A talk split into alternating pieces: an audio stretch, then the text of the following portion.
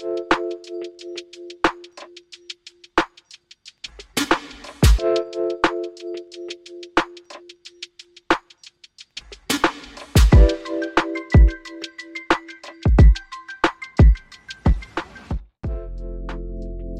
nouvelle saison de podcast à la croisée des Jeux est dédiée à des sports et des disciplines qui tout récemment ont fait leur entrée au programme olympique. Notre série de podcasts fait écho à l'exposition Riding the Olympic Wave qui explore ces sports dont la plupart sont nés dans l'espace urbain. Il s'agit du basket 3-3, du BMX freestyle, du breaking et bien sûr du skateboard. C'est d'ailleurs le skate qui est à l'honneur aujourd'hui et pour en parler, j'ai le plaisir d'accueillir Julien Glauser, anthropologue social, urbaniste et lui-même skateur de longue date.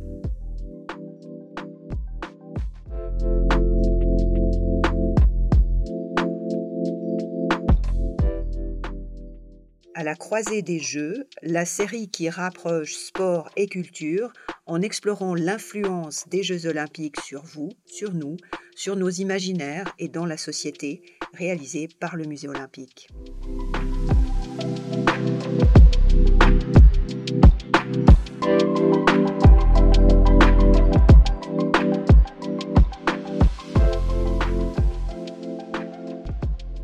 Julien Glauser, pouvez-vous nous expliquer ce qu'est l'anthropologie urbaine et en quoi l'anthropologie urbaine permet d'apporter un éclairage sur les pratiques sportives qui utilisent l'espace urbain?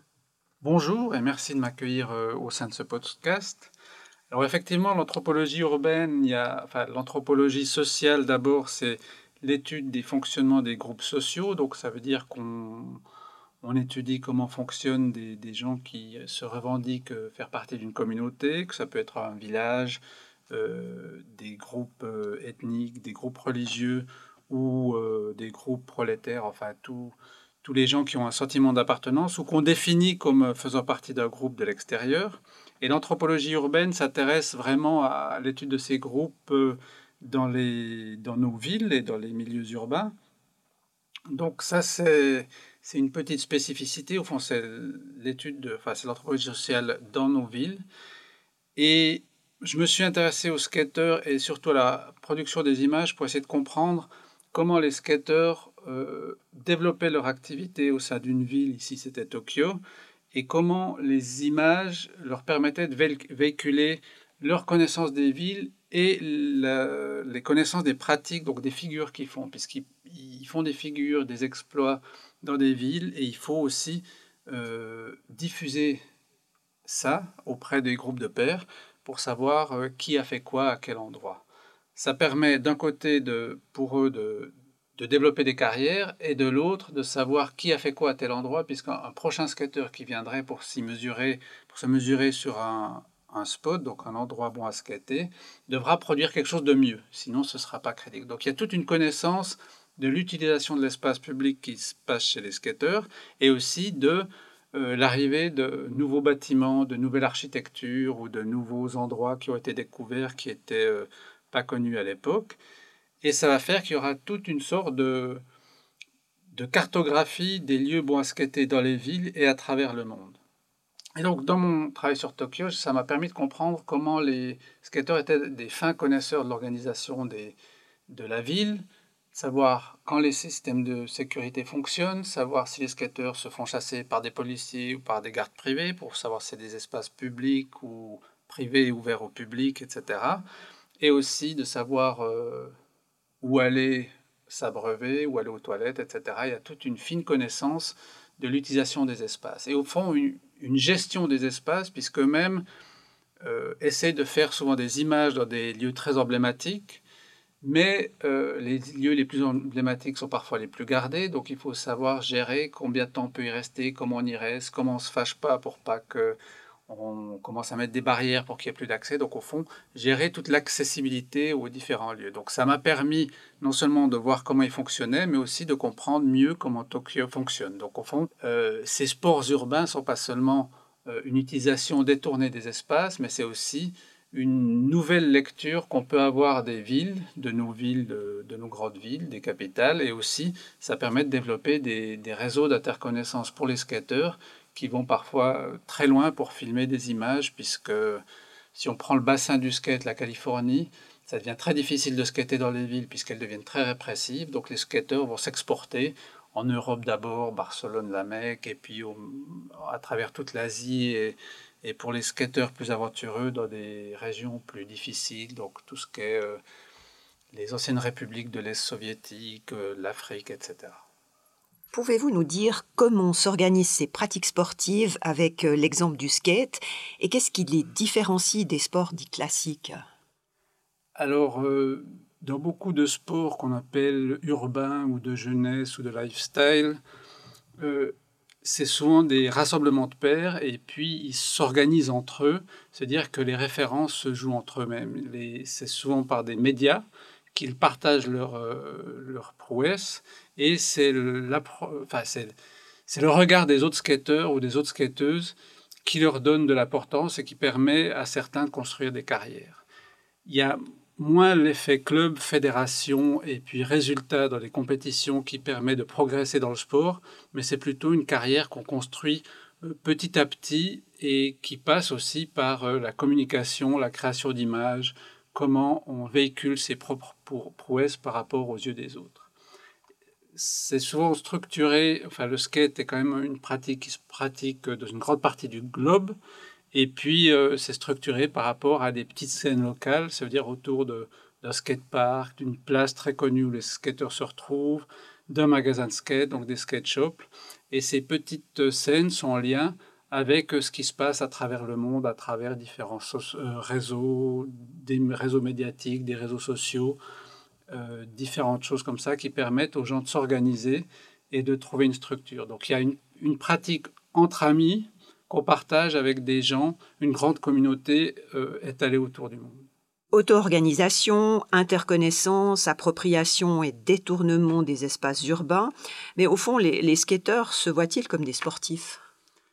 Je dirais que pas forcément. Il, enfin, il y a beaucoup de choses qui rappellent le sport, comme un certain rapport au corps, l'activité physique intense, le nombre d'heures qui passent à s'entraîner dans les rues.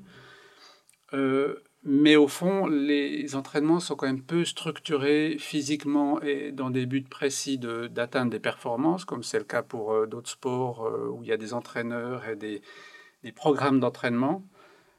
c'est quand même souvent des, les gens se rencontrent dans ce qu'on appelle des sessions, donc des sessions entre amis, où on se retrouve entre amis ou entre groupes euh, de skateurs du même niveau pour essayer de, découvrir la ville, surtout euh, dans le cas du street, donc le skate de rue, et où on essaye de, développer des figures euh, dans des endroits qu'on croise à ces moments-là, puisqu'au fond les endroits changent, ils vont les occuper, il y a certaines places qui sont bondées, donc on va aller ailleurs dans une rue adjacente. Donc on recherche toujours, et c'est une sorte de de pratique qui se fait au fil euh, des déambulations. Donc pour ça, euh, c'est un peu plus difficile de, les définir comme des sportifs et eux-mêmes n'aiment pas tellement ça. Il y a au fond la notion de créativité qu'on va retrouver souvent. Il y a aussi euh, une appartenance à une communauté d'intérêt qu'on retrouve, c'est-à-dire qu'ils sont entre pairs, ils aiment faire des choses, des fois ils aiment être aussi ensemble et puis partager des, choses, voir comment les autres interagissent. Et puis, euh, il y a toute euh, cette notion aussi euh, de l'efficacité et de comment on connaît la ville. Et cette connaissance de la ville fait aussi partie de ça. Donc, par rapport au sport, les skateurs sont un peu en décalage. Et c'est vrai qu'on utilise ces sports jeunes ou de lifestyle pour faire des fois des oppositions entre les sports plus cadrés dans des clubs. Si ils ne se voient pas vraiment comme des sportifs, Comment ils se caractérisent et qu'est-ce qui fait alors leur identité? C'est quand même souvent euh, des regroupements de pairs, donc de gens qui partagent une même pratique et c'est donc des communautés d'intérêt qui se retrouvent. Euh, qui se retrouvent dans, des lieux qu'ils connaissent assez bien, ou alors que quand ils voyagent, qu'ils vont retrouver d'autres skateurs.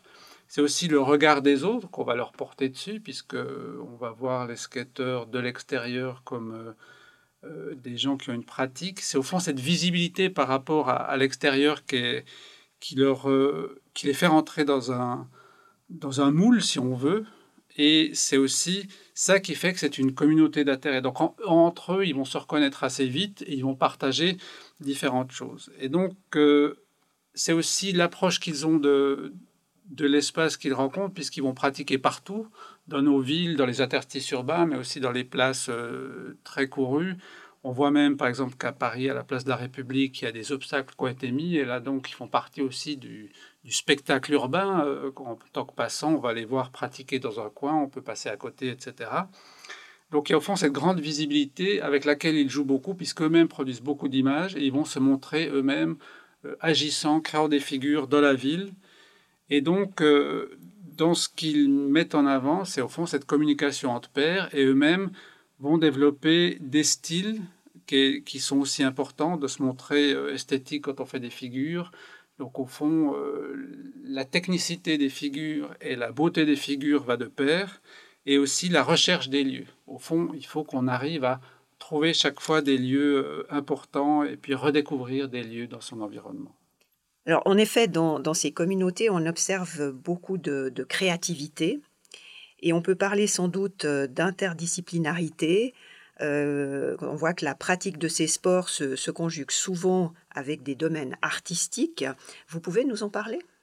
Alors effectivement, il y a au fond une sorte d'adhésion. Donc quand on a une communauté d'intérêt, on, remarque très vite, il y a des façons de s'habiller, des façons de se comporter. Il y a eu au cours de l'histoire du skate aussi différents courants musicaux qui ont porté les, les skateurs et aussi les, les vidéos qu'ils ont produits. Maintenant, on assiste à quelque chose qui est plus mélangé. Il y a beaucoup de skateurs qui y participent. Ça veut dire que certains skateurs vont s'investir pour créer des graphiques, pour faire de la musique, pour euh, faire des images, devenir photographe, vidéaste, euh, couper des films, etc. Euh, et donc toute cette créativité euh, va leur permettre une grande liberté. On remarque qu'il y a eu beaucoup euh, d'innovations dans tout ce qu'est l'esthétique du skate, le graphisme, etc. Le streetwear, c'est aussi une, des influences assez grandes avec le hip-hop. Et donc, à travers ça, dans le skate, il y a aussi une idée qu'il n'y a pas seulement cette pratique physique ou sportive, mais qu'il y a aussi une, possibilité d'expression créative ou artistique. Et donc, euh, ça permet à, beaucoup d'entre eux de s'essayer à différentes compétences en dehors du skate. Et ça permet aussi à certains de développer des carrières, pas seulement des carrières de skateurs ou de skateuses, mais de développer des carrières de, de créatifs, donc de graphistes, de photographes, de vidéastes. Et on voit que du skateboard sont aussi nés certains euh, certains créateurs qui vont euh, après travailler dans d'autres euh, dans d'autres milieux que le skate. Donc il y a au fond une sorte de communauté qui se porte et puis qui s'auto-nourrit. En vous écoutant euh, de l'extérieur, on a, on a vraiment l'impression que, que, les skateurs forment un groupe homogène. Est-ce que c'est bien le cas? Alors c'est souvent la question qu'on me pose et c'est souvent le regard extérieur qui les, qui les rend homogènes. Ce que je dirais, c'est qu'au fond, c'est vrai que se promener avec un skate, ça donne une image de soi et donc on sent le regard des autres. Et au fond, quand les skateurs se rencontrent, euh, il y a très vite un sentiment de connivence puisqu'on se dit ah bah oui lui aussi c'est c'est donc cette pratique même de, de, rouler dans les espaces publics qui, euh, qui rassemble les gens. Par contre, si on est un peu plus attentif, on remarque qu'il y a différents pans, culturels, différentes pratiques du skate. Il y a la pratique en skatepark, il y a la pratique euh, d'autres disciplines comme de la rampe. Il y a des pratiques aussi dans le street qui sont différentes. Il y en a qui vont essayer de faire des choses très techniques, d'autres qui vont essayer d'être le plus créatif possible, essayer de skater les endroits les plus improbables. Et donc là, il y a quand même une grande diversité, mais quand même, les gens finissent par, par se retrouver, par se reconnaître, par aussi cette espèce de de relations physiques à la ville où non seulement on se fatigue dans la ville, on s'entraîne, on fait des choses, mais aussi on se blesse, on tombe, on, est des fois euh, couvert de sang parce qu'on s'est gratiné. Donc il y a au fond toute cette, cette relation avec son corps à la ville qui fait que ça soude les gens, mais je ne parlerai pas d'homogénéité, je parlerai plutôt vraiment de communauté d'intérêt. Et puis euh, ce qu'Howard Becker appelle le monde du skateboard, c'est-à-dire que les gens qui pratiquent le skate font partie des skateurs, mais en même temps, il y a euh, différentes obédiences et euh, on peut reconnaître des styles vestimentaires maintenant différents. Il y a, enfin, il y a des, styles de musique qu'ils aiment qui sont différents et aussi euh, une approche différente des lieux. Il y en a qui sont allergiques au skatepark parce qu'il se trouve que c'est des formats standardisés. D'autres plutôt prennent tout ce qui vient, vont skater en skatepark, vont skater dans la rue, sont plutôt des skateurs polyvalents. Et entre les skateurs, il y a des, des différences assez grandes entre les puristes de la rue, entre les puristes du skatepark, entre les gens qui, qui tournent autour. Donc vraiment, c'est... Euh, de l'extérieur, ça se ressemble, mais à l'intérieur, il y a une grande diversité, ce qui fait que pour moi, ça devient intéressant aussi de l'étudier. Alors on le sait, le skate est entré euh, au programme olympique avec les Jeux de Tokyo. Euh, à votre avis, pour le skate, quels sont les avantages et les inconvénients à devenir un sport olympique? Euh, Je crois que l'accès à l'olympisme pour le skate est une sorte de, cerise pour le gâteau, enfin cerise en bien ou en mal pour ceux, ceux qui sont pour ou contre, parce qu'il y a quand même des gens qui sont pour ou contre. Moi, je dirais que ce qui est intéressant, c'est qu'au fond, euh, c'est l'aboutissement d'une forme de compétition, parce qu'il faut un format de compétition qui permette d'être jugé, qui permette de passer à la télévision ou maintenant bah, sur Internet, etc., mais qui a une forme euh, de spectacle et qui a aussi une forme... Euh, qu'on peut euh, juger ou dans laquelle on peut mettre des points qui soient cohérentes. Donc, euh, je dirais que c'est l'évolution des grandes compétitions internationales qui, sont, qui ont commencé bien avant, depuis les années 90. Et puis, si on regarde toute l'histoire du skate, il y a souvent eu des grandes compétitions qui sont passées dans des grands médias. Donc, il y a cet accès à une visibilité plus grande, donc qui va peut-être dire. Euh, enfin, des amis du Japon me disent ah, c'est bien parce que comme ça, les gens vont moins, trouver que c'est un sport un peu dissidents ou que les parents auront moins honte que leurs enfants fassent du skate. Donc c'est peut-être un, sport plus grand public. Donc ça, c'est une vision. Pour les, femmes, je trouve ça un gain euh, non négligeable parce qu'il y vraiment des compétitions pour les skateuses. On a vu aussi au Jeux de Tokyo qu'il y avait euh, une grande audience aussi pour le skate féminin. Euh, ce que les médias du skate ne favorisent pas toujours ou encore trop peu. Et puis, par contre, il y a ce lien au street pur, donc cette pratique de rue, qui est à mon avis important. Et euh, là, c'est une communauté qui, à mon avis, montre plus, qui n'est pas contre les grandes compétitions standardisées, mais qui, a plus, qui montre plus de l'indifférence. Ça veut dire que le street doit se développer dans son environnement. Chaque ville est différente. Chaque skater peut explorer son univers autour de chez toi, même s'il n'y a pas un grand skatepark. Donc, c'est au fond quelque chose qui permet une grande diversité d'approches et qui, à mon avis, va continuer de nourrir le skate, puisqu'au fond, les skateurs, que je dirais peut-être skateurs athlètes qui, qui, sont, qui ont participé aux Jeux olympiques, doivent, pour euh, être crédibles dans le monde du skate, produire des choses que les autres skateurs produisent, c'est-à-dire des vidéos, des photos, et qui ne sont pas dans des skateparks, qui seront dans la rue. Donc au fond, le référent à la rue est très important, et c'est de là que vient la créativité du skate. Et si on regarde les, les juges qui jugent les compétitions, ils vont aussi juger de, de voir quel parcours prennent euh, les skateurs, quelqu'un qui euh, aura peut-être des figures un peu moins difficiles, mais qui va essayer des endroits plus compliqués, donc c'est-à-dire passer par-dessus des obstacles que les autres n'auront pas pris, sera aussi avantagé. Donc il y a au fond toute cette lecture de, cette lecture de l'environnement qui va nous permettre euh, de garder, je pense, la créativité dans le skate. Et c'est un peu cette peur que les skateurs manifestent, c'est-à-dire que si tous les terrains deviennent standardisés et que les compétitions aussi, on aura un skate qui sera purement technique et plus euh, qui perdra de son ce qu'on appellerait lifestyle. Julien Glauser, euh, on a parlé de, l'importance euh, du, contexte de la rue. selon vous, comment le skate peut influencer l'évolution de l'espace urbain? Il y a deux choses. à mon avis, il y a la connaissance que les skateurs ont de l'espace qui permet aussi de mieux comprendre comment l'espace urbain fonctionne parce qu'on on a des, planifications, on peut prévoir des espaces, des places, des rues, de l'aménagement, des circulations. C'est toujours difficile de savoir comment les gens vont s'approprier les espaces qui, ont été conçus. Et donc avec les skateurs, on arrive des fois mieux à, comprendre le fonctionnement des villes, donc se dire on arrive mieux à l'anticiper.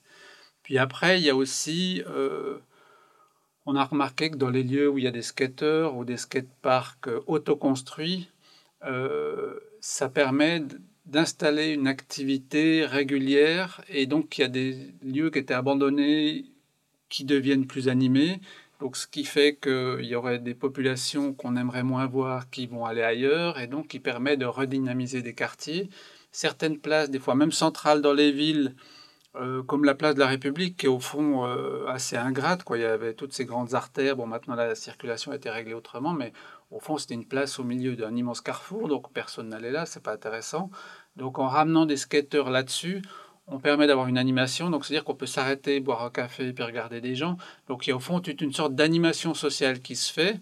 Et puis, euh, dans certains plans d'urbanisme, on va essayer de prévoir non pas des skateparks en milieu urbain, mais d'avoir des fois deux, trois obstacles qui permettent aussi bah, aux enfants de venir grimper dessus, sauter. S'il y a des skateurs, des gens en trottinette, en roller, en BMX, ils pourront aussi faire quelque chose et ça permet une sorte d'utilisation multiple des espaces, mais avec euh, un peu des accidents qui font que ça stimule les gens, que ce soit euh, les sportifs urbains. on voit aussi des gens qui font d'autres choses comme euh, le, fitness urbain qui vient aussi, des gens qui s'entraînent dessus, les enfants, etc. Donc ça permet d'accueillir une plus grande communauté d'utilisateurs.